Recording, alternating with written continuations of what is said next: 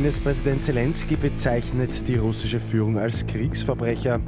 Die Corona-Ampel in Österreich bleibt rot. Immer 10 Minuten früher informiert. 88.6 Die Nachrichten. Im Studio Christian Fritz.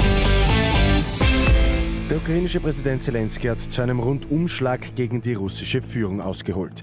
Auf seinem Telegram-Kanal sagt Zelensky, dass die komplette russische Führung Kriegsverbrecher seien. Alle, die diese Operation ausgearbeitet haben, alle, die Befehle gegeben haben, alle, die diese Befehle ausgeführt haben. Für die schrecklichen Taten in Butscha müssten sie alle in die Verantwortung genommen werden. Die Corona-Ampel in Österreich bleibt nach wie vor rot. Nicht einmal der deutliche Rückgang bei den Infektionen bzw. die weniger durchgeführten Tests haben gereicht, um aus der roten Zone zu kommen. Einige der Bundesländer sind aber zumindest von der Risikozahl 100, ab der es in niedrigere Stufen geht, nur noch recht knapp entfernt. Im 14-Tagestrend sind die Infektionszahlen überall rückläufig. Am Abend hat es in der Fußball Champions League zwei Viertelfinal-Hinspiele gegeben. Real Madrid mit David Alaba gewinnt auswärts in London gegen Chelsea mit 3 zu 1.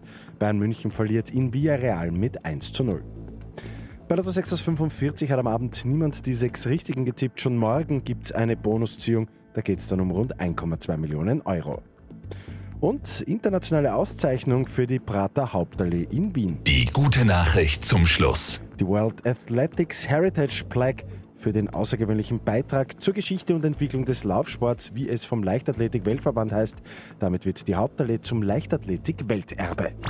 Mit 886 immer 10 Minuten früher informiert.